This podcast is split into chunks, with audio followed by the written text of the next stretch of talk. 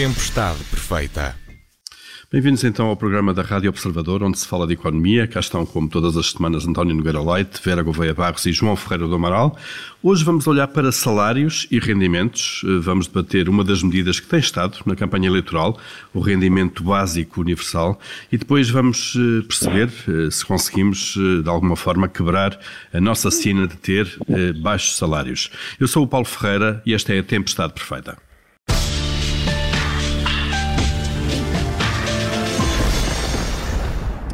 Chama-se Rendimento Básico Universal ou Incondicional. Nestas eleições há dois partidos, o LIVRE e o PAN, que sugerem que Portugal possa testar esta medida.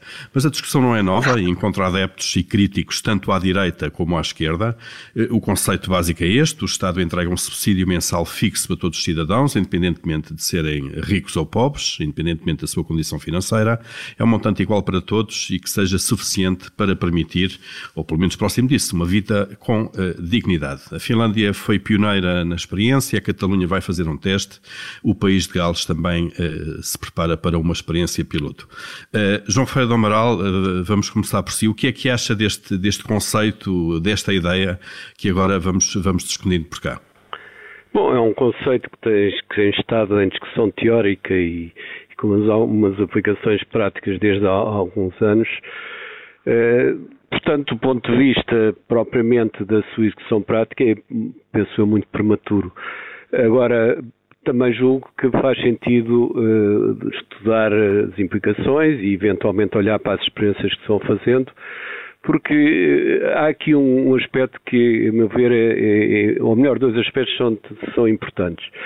Por um lado, hoje as economias chamadas mais desenvolvidas têm de facto alguma vulnerabilidade em relação ao processo de globalização, nomeadamente no que respeita ao emprego de muitos setores que de um momento para o outro se podem ver uh, em situação difícil por concorrência com países com salários mais baixos. Aliás, é um tema que vamos também abordar hoje. E, portanto, a própria dos impactos da globalização pode fazer sentido do ponto de vista social, garantir que todos têm um mínimo apesar de tudo, que lhes permita uma sobrevivência digna. Mas há um outro aspecto que tem mais a ver com o futuro e que esse então ainda é ainda mais prematuro, digamos, porque ainda não está amadurecida a situação, mas que pode perfeitamente ocorrer, é que de facto a revolução digital leva a uma redução muito significativa de, de empregos em, em vários setores, nomeadamente setores de serviços. Uh, isso sucedeu na, na Revolução Industrial do, do, início do século XIX, uh, porque no fundo é o nosso tema de referência para este tipo de coisas, porque foi a grande revolução económica que se deu há cerca de 200 anos. E nessa, nessa circunstância, os, de facto, houve um aumento muito grande do emprego na, eh, enfim, nos, nos setores mais ligados à, à, indústria e também à urbanização, mas a verdade é que eh, a introdução de máquinas não ocasionou um desemprego grande, porque houve, entretanto, a emergência de um setor de serviços que permitiu absorver em grande parte os empregos que a utilização de máquinas, principalmente no setor industrial, mas também no setor agrícola, eh, reduzia. Ora, agora não se vê que haja um quarto ou quinto setor que possa absorver o, os, os desempregos que eventualmente resultem de uma eh, redução de emprego a nível de setores afetados pela revolução digital. Portanto, isto é, é algo que começa a surgir em um ou outro setor, mas que ainda é cedo para ver se tem uma dimensão efetivamente muito uh, geral no, na, na, economia. E, e, uhum. percebo que faça essa eventualidade, seja de estudando a hipótese de sustentar, de alguma forma, as pessoas que, uh, pelo menos temporariamente, mas algumas se calhar durante muito tempo, não, têm, não terão possibilidade de ir de novo para um emprego que, que seja eventualmente reduzido devido à revolução digital. Por exemplo, um setor como o setor bancário, penso que pode ser um setor bastante afetado no futuro por essa mesma revolução. Uhum. E João Fernando Amaral, o facto de ser uma, uma prestação universal, é essa a condição, uh, que tanto é os mesmos, vamos imaginar, 300 euros, tanto são entregues uh, a pessoas de baixos rendimentos como às pessoas de mais altos rendimentos, faz algum tipo de confusão isso? Não, não me faz confusão. Agora é uma situação que está longe de ser uh, uh, estável do ponto de vista social, porque se vamos ter muita gente que não encontra emprego, mesmo que seja apoiada do ponto de vista de um rendimento mínimo, isso tem como efeito que são pessoas que estão excluídas da atividade e, e, portanto, não é só o rendimento, um rendimento mínimo que permita alguma estabilidade social. Muitas vezes até, por exemplo, no que respeita a crime, nem sequer são rendimentos essenciais que estão em causa, mas rendimentos que permitem certas coisas que nós diríamos supérfluas. Portanto, não tenhamos a ilusão de pensar que um rendimento uh, universal vai uh, sustentar uh, capazmente uma sociedade em que as pessoas não encontrem emprego. Não? Uhum. Ainda Até que seja possível tributar aquelas que têm rendimentos para, claro. para, apoiar isso, não é? Muito bem. Vera Gouveia Barros, também o seu olhar sobre esta, sobre esta medida e os testes que têm sido feitos. Eu tenho uma grande simpatia teórica pela ideia e, e, essa simpatia vem da noção, para mim, a liberdade individual é, um, é, é algo fundamental numa sociedade, mas quando eu falo em liberdade, eu, eu, eu tenho de pensar no conceito numa, numa dupla medida. Um, se calhar com uma metáfora uh, é um bocadinho mais fácil se alguém me apontar uma arma à cabeça, um, me disser para eu imitar uma galinha e eu carcarejar, este carcarejo provavelmente não terá sido uma escolha livre. Foi, foi uma escolha, não é? Que eu fiz. Tinha, podia imitar a galinha ou levar um tiro na cabeça. Uh, mas a verdade é que não foi uma escolha uh, livre. E, portanto, para mim também é muito importante que uh, haja condições para que as pessoas exerçam as suas escolhas. Para usar o, o jargão dos economistas, é importante também a dimensão do espaço de possibilidades que a gente chama de consumo, mas encarem aqui consumo num sentido lato. Isto para dizer o quê?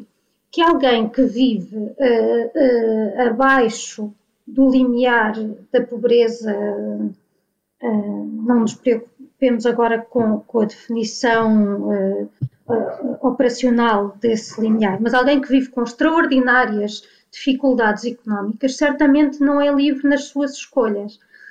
Da mesma forma que a ignorância também prejudica a liberdade de escolha.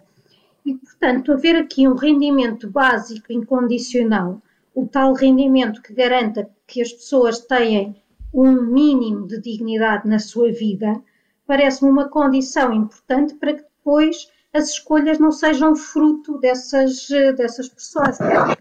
Nós sabemos que uh, a chamada pirâmide de Maslow, que faz uma, uma hierarquização das necessidades e diz que ninguém está preocupado com necessidades de, relacionadas com, com pertença, com autoestima, com segurança, se não tem as necessidades mais básicas, as fisiológicas, um, satisfeitas.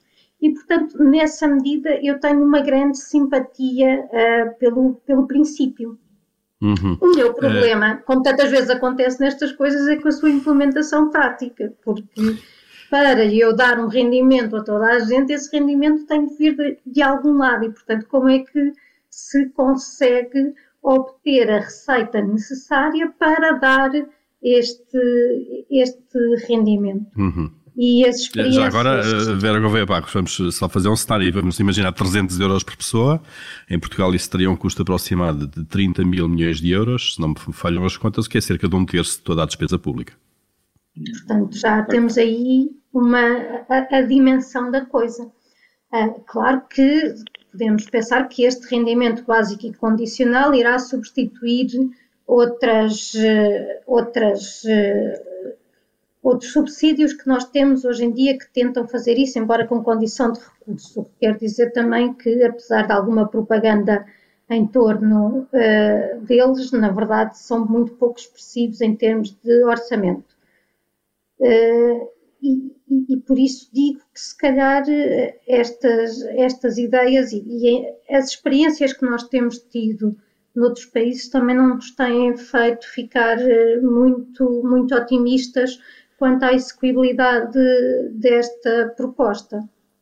Uhum, muito bem. Uh, João Ferreira do Amaral, deixe-me só uh, perguntar-lhe se, uh, de, de, facto, esta, esta, esta prestação social poderia, de alguma forma, ter obrigatoriamente que substituir outras, outras prestações sociais, por uma questão de custo, é evidente.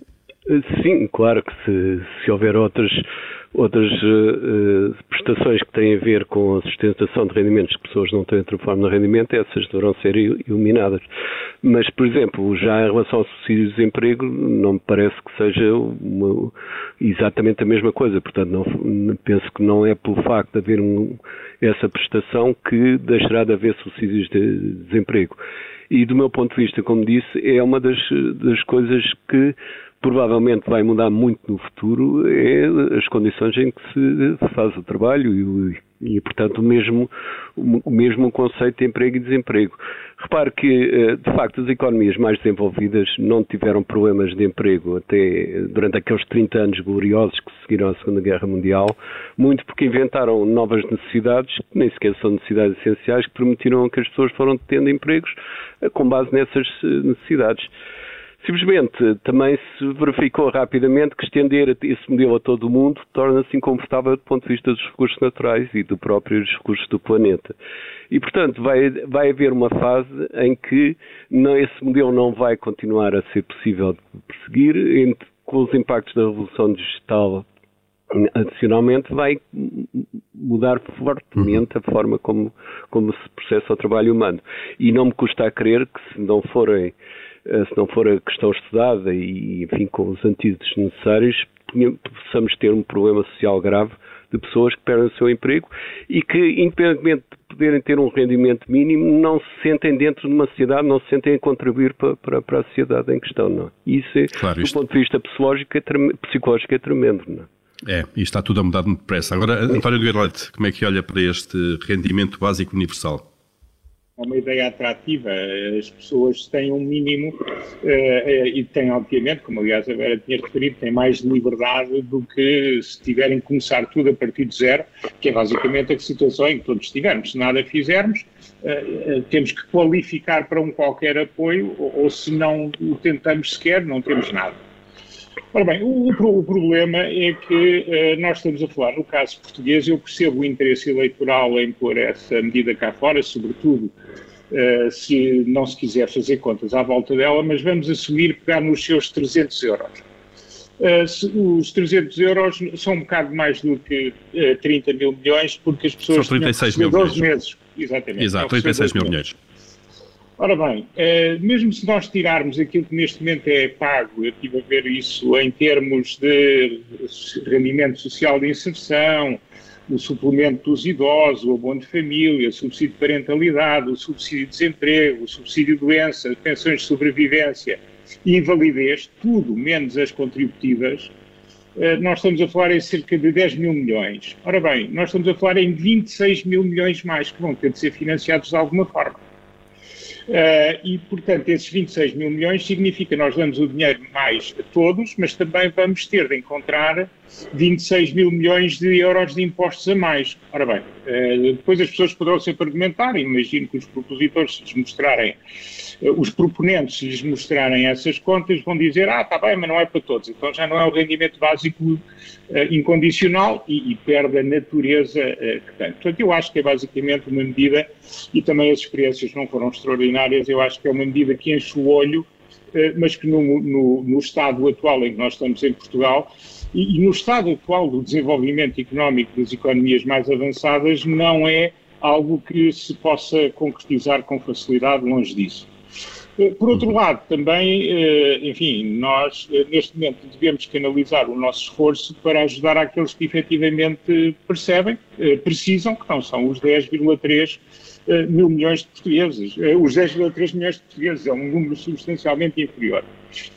Uh, por outro lado, enfim, é evidente que a economia está num forte reajustamento, mas para nós podermos chegar a medidas destas sem que isso tenha depois custos eh, com impactos importantes sobre a eficiência do funcionamento das economias, eh, nós vamos ter que ter ganhos de produtividade com as novas tecnologias que não estão ainda realizados, ou pelo menos que não são visíveis neste momento.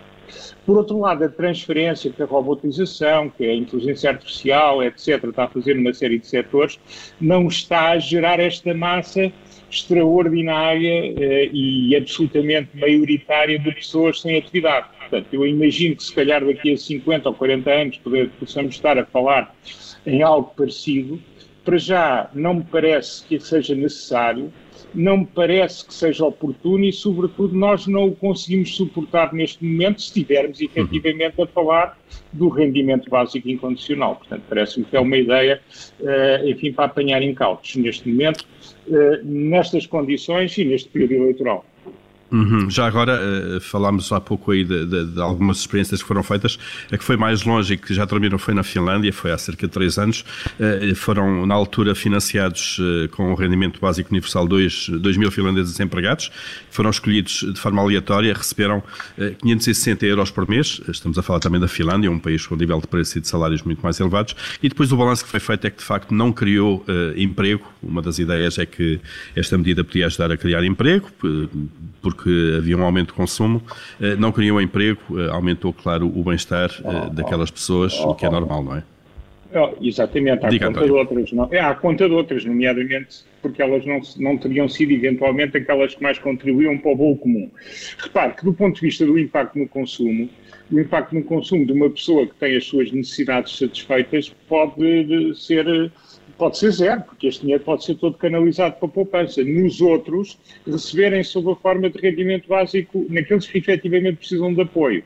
Receber como prestação de apoio para os filhos, ou receber como rendimento uh, de, social de inserção, ou, ou, ou, receber como rendimento básico eh, incondicional, acaba por ser a mesma coisa, dinheiro é dinheiro, é totalmente fungível, não faz aqui diferença. Portanto, estamos a criar aqui uma massa enorme de transferências nos casos sem qualquer impacto e nos outros casos que vem substituir aquilo que já existe. Portanto, uhum. como não estamos numa situação de disrupção total do nosso modelo económico, ou de grande disrupção, estamos numa situação que ainda é uma situação de evolução, parece-me que, sendo o conceito interessante no plano teórico, no plano prático tem um interesse eh, que eu diria que é muito reduzido e que, sobretudo, não me parece que seja a grande preocupação que os portugueses têm neste momento. Uhum, muito bem. Vamos uh, abrir já já o nosso Comitê de Crédito, onde aprovamos ou chumbamos aquilo que se vai passando na atualidade. Vera Gouveia Barros, uh, começando por si, o que é que aprova esta semana? Eu esta semana vou aprovar a proposta que está em discussão no quadro da União Europeia para que os imóveis que estão na classe G da certificação energética tenham de passar à classe F. Isto uh, até 2027, no caso dos edifícios públicos e não residenciais, e até 2030 para os edifícios de habitação. Claro, claro que, eu, que eu aprovo isto também no contexto em que temos verbas ah, no PRR e, e suponho que noutros fundos também para fazermos esta transição energética. E, e para mim é importante uh, olharmos para a qualidade dos edifícios de habitação, não apenas numa perspectiva ambiental de salvar o planeta, mas também muito uh, uh, para garantir o conforto das pessoas que vivem muitas vezes têm um teto, mas um teto que não nos propicia condições de conforto e também uh, na, própria cadeia, uh, na, na, própria carteira desses, desses habitantes, porque temos casas uhum. que são energeticamente mais eficientes, depois também significa reduzir consumos, nomeadamente os de, os de energia, não é? Claro, como casas sabemos, que não estão têm... preparadas muito, custam muito dinheiro para aquecer, basicamente, não é? Ora, exatamente, portanto, parece-me que esta é daquelas medidas em que há ganhos por várias vias. Muito bem, está atribuída então a aprovação da Vera Gouveia Barros. António Nogueira Leite, qual é a sua, a sua aprovação esta semana? A minha aprovação da, eh, tem a ver com a informação relativamente recente de que alguns indicadores, eh, não, enfim, não são indicadores definitivos, mas parece que nesta nova vaga Covid, eh, que enfim, tem sido mais benigna em termos de casos graves, apesar da sua enorme dimensão, uh, tem havido alguma quebra económica, mas muito inferior às quebras de atividade nas uh, anteriores vagas, uh, o que é positivo e, e, o que pode ser, se quisermos ser otimistas, prenúncio de que vamos gradualmente caminhando para mais próximo da normalidade, sempre que infelizmente ainda não estamos nem na fase endémica, nem na normalidade em que espera, esperamos todos vir a estar num futuro tão breve quanto possível. Muito bem. João Foi do Amaral, e a sua aprovação desta semana?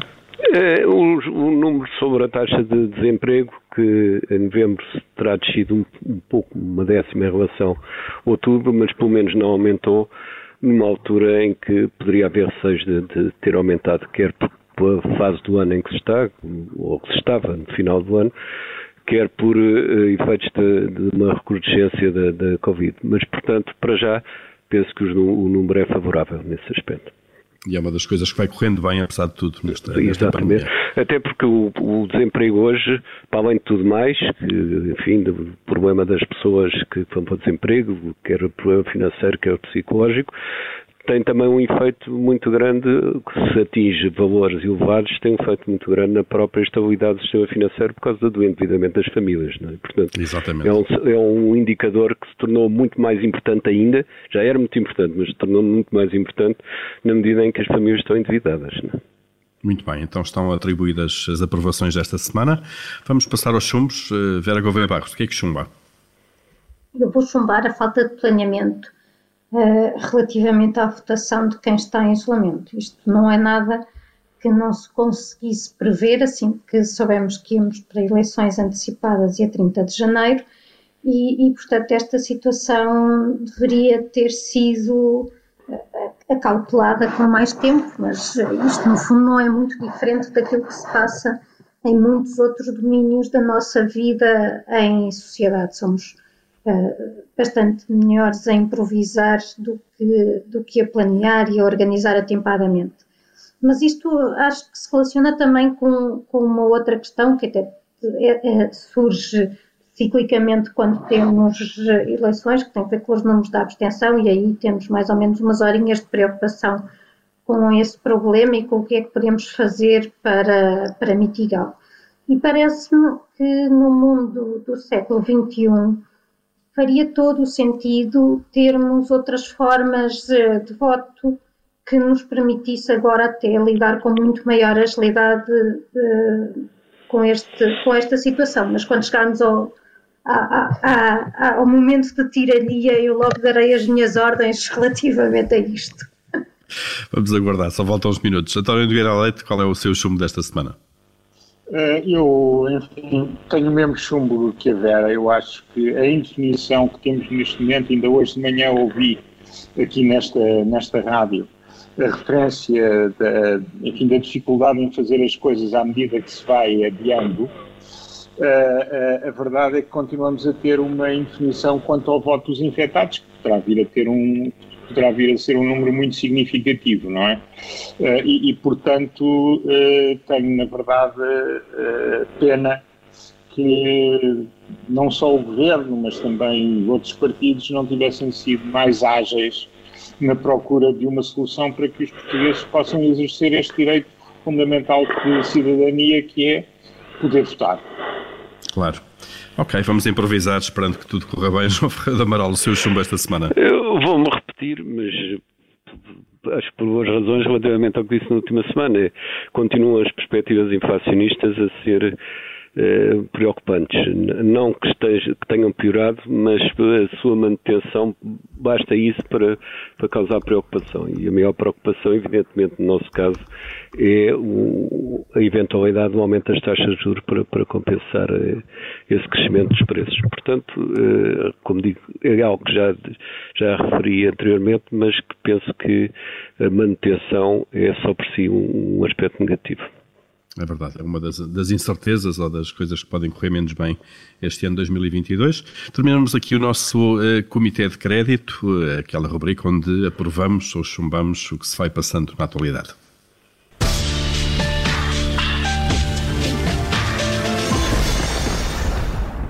E vamos continuar a falar de rendimentos, agora de salários. Eh, os salários em Portugal são baixos, isto acontece há muito tempo, quando nos comparamos com a média europeia.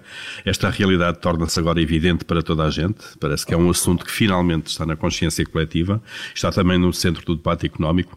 António Nogueira Leite, nós conhecemos as razões para isto: fraco crescimento económico, baixa produtividade.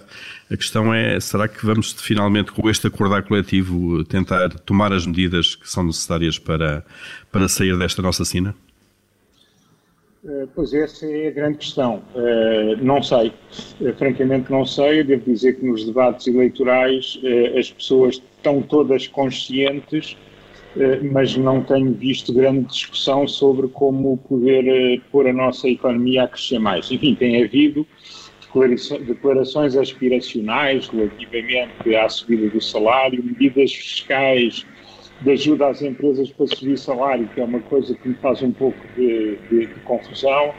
Uh, investir na, na produtividade, uh, investir no aumento da produtividade, mas concretamente não estamos muito para além de uma maior consciência e de uma unanimidade da existência do problema. Uh, enfim, temos que perceber que temos salários eh, baixos, que decorrem de uma produtividade baixa, temos também uma alteração da distribuição funcional a quando, eh, do início da década passada, eh, que foi negativa para o fator trabalho e que, e que não, não alterou substancialmente eh, desde então, mas globalmente o nosso problema é um problema de capacidade de criação de riqueza por parte da economia. Eh, e, e tem a ver com fatores que, que, nós já conhecemos. Eu estava, quando estava a olhar para, para, para este tema, também um pouco para fazer a minha apreciação sobre os debates que tenho visto em termos uh, das eleições, apreciação privada, como é evidente, eu não sou comentador político, uh, mas de qualquer das maneiras tornou-se-me claro eh, que uh, isto tem muito a ver com a estrutura da nossa economia, como já sabíamos. Por exemplo, se nós olharmos para, uh, para os salários das maiores empresas por comparação com as pessoas que nos outros países estão em empresas também maiores, esta diferença mantém-se, mas atenua-se consideravelmente. Por outro lado, sabemos que essas empresas também são relativamente menos uh, menos uh, pouco uh, más performance, uh, tem menos má performance relativa do que as nossas microempresas. Muitas das nossas microempresas são soluções empresariais de atividades individuais. Portanto, é a própria estrutura da economia que, enquanto nós não a mudarmos, nós não nos aproximamos uh, substancialmente de outros países. E, e, se olharmos, por exemplo, a paridades de poder de compra, os dados do Eurostat mostram que o nosso salário médio não está muito diferente do salário médio da Roménia. É claro que em euros é maior, mas em paridade de poder de compra está muito parecido. Portanto, há uhum. aqui questões que têm a ver com o funcionamento do mercado de trabalho, mas no fundo há uma questão de produtividade e há uma questão de crescimento e de capacidade da economia portuguesa, e enquanto essa situação não se alterar, Uh, nós podemos fazer muitas engenharias, mas no fundo não estamos a alterar as condições de base para que os salários, para que os salários possam subir. Claro. Uh, e, e, isso obviamente depois tem consequências em termos, porque o fator trabalho na União Europeia é, é, um fator móvel, aliás é desde o tempo das comunidades, e, e nós sabemos que muitos portugueses têm saído, também têm vindo pessoas de outros países, eh, mas o que é, países geralmente mais pobres do que nós, mas temos uma saída muito grande de portugueses que estão em idade fértil, que estão em idade produtiva, que estão no, no, topo da, da sua capacidade criativa, e isso tudo é muito negativo para nós claro. e é muito negativo para nós como país e como sociedade, para além de refletir uma economia pouco robusta. Não é? Muito Isso é bem. claramente João Ferreira uma grande preocupação. João Ferreira Amaral, todos parecem concordar de facto na, no facto em si, ninguém, ninguém dirá que Portugal tem bons salários, eh, em muitas das causas também, mas eh, parece que falta ainda aqui um, um, pedaço para, para que se tomem medidas para de facto eh, reverter esta situação, não? Bom, eh, eu ainda vou juntar duas razões adicionais para, para achar que os salários estão baixos. É que em primeiro lugar, eh, os salários, num crescimento equilibrado, os salários devem crescer tanto como a produtividade. A produtividade cresceu pouco nas últimas décadas, se formos bastante atrás no tempo, cresceu muito pouco, mas a verdade é que os salários reais ainda cresceram menos que a produtividade. Portanto, e isso significa um desequilíbrio eh, contra, digamos, os rendimentos salariais. Eh, por outro lado, o segundo aspecto, quando foi a crise de 2008-2013, aquilo que se afundou nos rendimentos foram os rendimentos salariais. Basicamente, os rendimentos não salariais tiveram uma ligeiríssima diminuição e recuperaram rapidamente. Portanto, isto significa que há uma enorme fraqueza de ponto de vista dos rendimentos salariais, já não é só uma questão de produtividade, é também da evolução ao longo, ao longo dos tempos, que tem sido de, deste, deste tipo que eu referi. Uh, eu penso que há aqui um fator importantíssimo nessa, nesta evolução negativa, que foi a globalização. De facto, Portugal era, dentro da Europa, era um dos países uh, menos prósperos do, do, grupo de países mais ricos que são, que são a União Europeia, e a verdade é que já se sabia que nessa posição seria muito afetado pela, pela globalização, porque grande parte dos seus setores eh, de produção eram setores que estavam eh, a empregar mão de obra relativamente pouco qualificada e que, portanto, teve um enorme, eh, um enorme impacto da globalização pela concorrência de países com salários muito mais baixos que, entretanto, surgiu. Eh, essa situação tem-se prolongado no tempo, agora já não sei se é a globalização que é o principal fator, mas a verdade é que a situação se tem globalizado no tempo. Eu penso que a medida que o, que o governo tomou de aumento do salário mínimo penso que também teria a intenção de, de elevar, elevar, os salários depois a partir daí e não só o salário mínimo, mas a verdade é que, tanto quanto parece, os outros salários têm-se aproximado do salário mínimo e não propriamente o impacto a nível salarial global. Não, não empurra tanto como se teria de esperar, não é? Claro. Como se pensava. Uh, portanto, a questão, uh, uh, para meu ver, e vou-me repetir mais uma vez em relação ao que disse na última são sobre a questão do, da ditadura, da nossa ditadura. Eh, a minha ditadura era de estudar a sério e transformar o, dos próximos anos num ano da produtividade, porque eu penso que é aí que reside o problema. De facto, porque é que a produtividade em Portugal é baixa? Realmente ninguém sabe verdadeiramente. E, em segundo lugar, porque é que os salários têm, mesmo em relação à produtividade, tido um comportamento bastante insatisfatório e até negativo. Muito bem. Vera Gouveia Barros, também olhar para este, mais para as soluções do que propriamente para, para o diagnóstico. Uh, será que vamos Sim, sair daqui alguma, alguma vez? No, no, diagnóstico, no diagnóstico acho que é fácil estarmos alinhados. Eu pego apenas naquilo que o João disse relativamente à, à globalização, que me parece mais um daqueles exemplos em que nós ficamos um bocadinho à espera que as coisas acontecessem, porque nós sabíamos, por exemplo, do acordo multifibras, a China e a Índia, aquilo não foi assinado num dia e entrou em vigor no seguinte, não.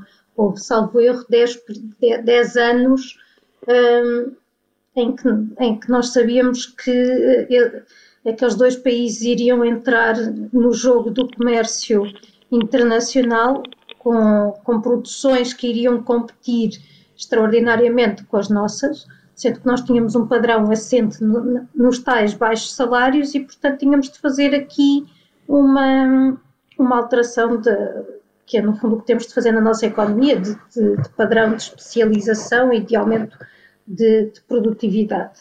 E eu não tenho nenhuma solução mágica, como é natural, mas não tenho muitas dúvidas em dizer que um dos caminhos passa necessariamente pela formação e pela educação. Nós continuamos a ter, quando nos comparamos com os países da OCDE, me parece ser aquele clube com, com o qual nos queremos comparar, quem diz OCDE diz União Europeia, Zona Euro, nós temos níveis de educação que ainda estão aquém uh, dos verificados nesses países. Temos um atraso de décadas de que precisamos de recuperar. E quando eu falo aqui de, de educação, atenção, não estou simplesmente a, a, falar de questões habilitacionais, porque se for só uma questão de habilitação é começar a distribuir diplomas nos, nos cereais de pequeno, de, de pequeno almoço e, nas, e nos pacotes de bolachas. São habilidades claro, mesmo, é claro. É, capacidades. É mesmo, ter, claro. é mesmo ter capacidades, é mesmo ter competências e, e perceber como é que as coisas se fazem eh, de forma mais, mais eficiente e ter a criatividade não só para uh, descobrir esses processos mais, mais eficientes, mas também para perceber novos produtos uh, e novas necessidades. Uhum. Portanto, uh, na, ia só Sim. dizer, Vera, que na questão da, da, da, educação nós costumamos celebrar mais aqui, o caminho que já andámos nas últimas décadas e, e, e o aumento das, das, eh, das, habilitações médias é evidente do que olhar para aquilo que nos falta ainda caminhar, não é? É, é, é sempre a história do copo nós, nós temos de ter em atenção naturalmente o contexto do qual partimos, não faz sentido estar a ignorá-lo. Uh, e de facto ele não era nada favorável por um, um conjunto de razões uh, históricas que às vezes até se, se relacionam com a, com a, própria religião. Portanto, logo aí se vê como o assunto é, é complexo. Uh, mas, mas a verdade é que temos também de não perder de vista onde é que nos queremos posicionar e depois haver de facto uma relação, percebermos que, essa, que esse nível habilitacional, que essa formação está a corresponder de facto à aquisição de competências que se traduzem uh, no, no, aumento do, do produto potencial, por exemplo. Uhum. Muito bem, é um tema complexo. O importante para o resolver é que tenhamos todos consciência que ele existe, já, já é um primeiro passo e parece que o tema está de facto na, na agenda toda a gente. Vamos, estamos mesmo a caminhar para o fim desta tempestade perfeita. Vamos aqui aos momentos de tirania então. João Ferreira do Amaral, o que é que faria se mandasse? Face à discussão que tivemos agora mesmo, mandava justamente que se uh, pusesse na agenda a questão salarial e a questão da produtividade, se identificassem os fatores que estão uh, a levar a uma evolução anormal e negativa e se atuasse depois sobre esses fatores. Eu penso que neste momento, eu falo por mim, mas eu não tenho conhecimento de estudos suficientemente claros em relação à identificação dos fatores que justificam esta situação. Portanto, estudar o assunto, antes de mais. Estudar o é? assunto é em primeiro lugar claro. e pô-lo na agenda, que eu penso que, é, infelizmente, a agenda política em Portugal eh, muda todos os dias, praticamente. É, de muito curto prazo, é? Mas eh, já está na altura de sermos um bocadinho mais adultos em termos dessa fixação de, nos grandes desígnios nacionais, de facto. Muito bem. Vera Gouveia Barros, qual é a sua tirania desta semana? Eu esta semana vou mandar uh, que se façam cadernos eleitorais eletrónicos. Não sei se este é o nome, uh, se, se, estou a acabar de o cunhar, mas a ideia não é o voto eletrónico, porque eu acho que o voto tem de ser presencial, porque um dos seus aspectos fundamentais é o secretismo e eu só posso garantir secretismo se, se ele for presencial. Eu em casa não sei o que é, o que, é que está a acontecer à pessoa que está a votar mas a ideia que eu tenho é que eu possa votar no qualquer eh, sítio que seja da minha conveniência, o que nesta altura, por exemplo, possibilitaria que eu tivesse mesas de voto diferenciadas consoante as pessoas estejam ou não estejam um, em, em, isolamento, porque o, o, problema de fazer essa diferenciação é que eu não sei quem é que no dia 30 vai estar em isolamento. E como os uhum. cadernos eleitorais são fixos por mês, eu não tenho essa liberdade. Isso permitiria, inclusivamente, que o casal que no fim de semana das eleições está em comemoração dos anos de casamento na, nas aldeias de Xisto, ou que a pessoa que teve de sair do seu domicílio habitual para ir prestar assistência ao pai que partiu a perna, não fique limitado no, no seu exercício de, de voto. Uhum. Eu imagino que até agora o problema seja aquilo que está refletido no mapa das áreas brancas que a ANACOM publicou, salvo erro, a semana passada, é uma iniciativa, uh, eu penso que isto é até por uma determinação europeia, mas que mostra uh, as zonas do país que ainda não têm cobertura de, de rede. E, uhum. portanto, aproveito para fazer aqui uma segunda ordem, isto está em consulta pública, cada, é, é suposto as pessoas assinalarem, eu aqui no meu, no meu lugar não tenho não tenho cobertura. Isso será provavelmente fácil para uma população letrada com acesso ao correio eletrónico que a Anacom disponibiliza, uh, mas será difícil precisamente nas zonas onde a rede mais falta. Aliás, se eu não tenho rede, como é que eu vou comunicar? Portanto, claro. apelo aqui também que uh, os, as juntas de freguesia, que são quem tem mais proximidade, os próprios familiares que sabem que em casa do, do pai, da tia, não há uh, essa cobertura, uh, assinalem. Que é para, para Portanto, se fazer esse mapa para resolver. Uma dupla Estou muito mandona esta semana. A, infraestrutura e depois o, o, a medida concretamente. António Nogueira Leite, para fechar, qual é a sua tirania desta semana? Eu obrigava os portugueses a lembrarem-se da Europa, eh, mesmo nos momentos em que não estão a receber cheques é extraordinário neste momento termos várias coisas em discussão na Europa, vários assuntos que vão ter implicações grandes sobre nós. Uh, e não haver praticamente nenhuma alusão à União Europeia e à política europeia e à política de Portugal na União Europeia na nossa campanha eleitoral. Acho que nós só nos lembramos do PRR, só nos lembramos. Exato, uh, é que neste momento, António, estamos, estamos de barriga cheia ou de carteira cheia, se quiser, não é?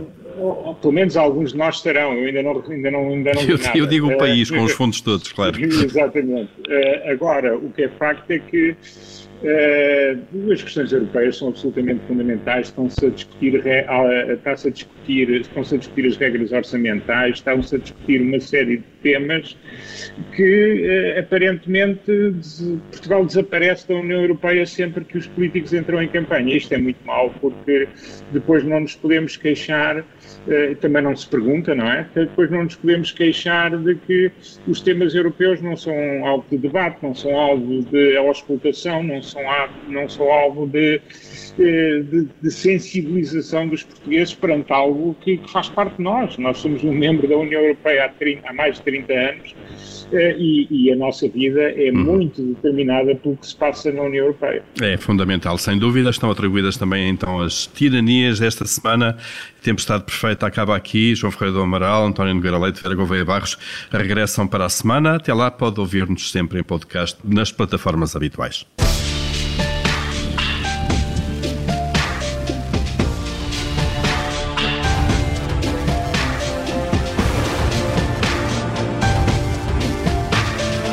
Tempestade Perfeita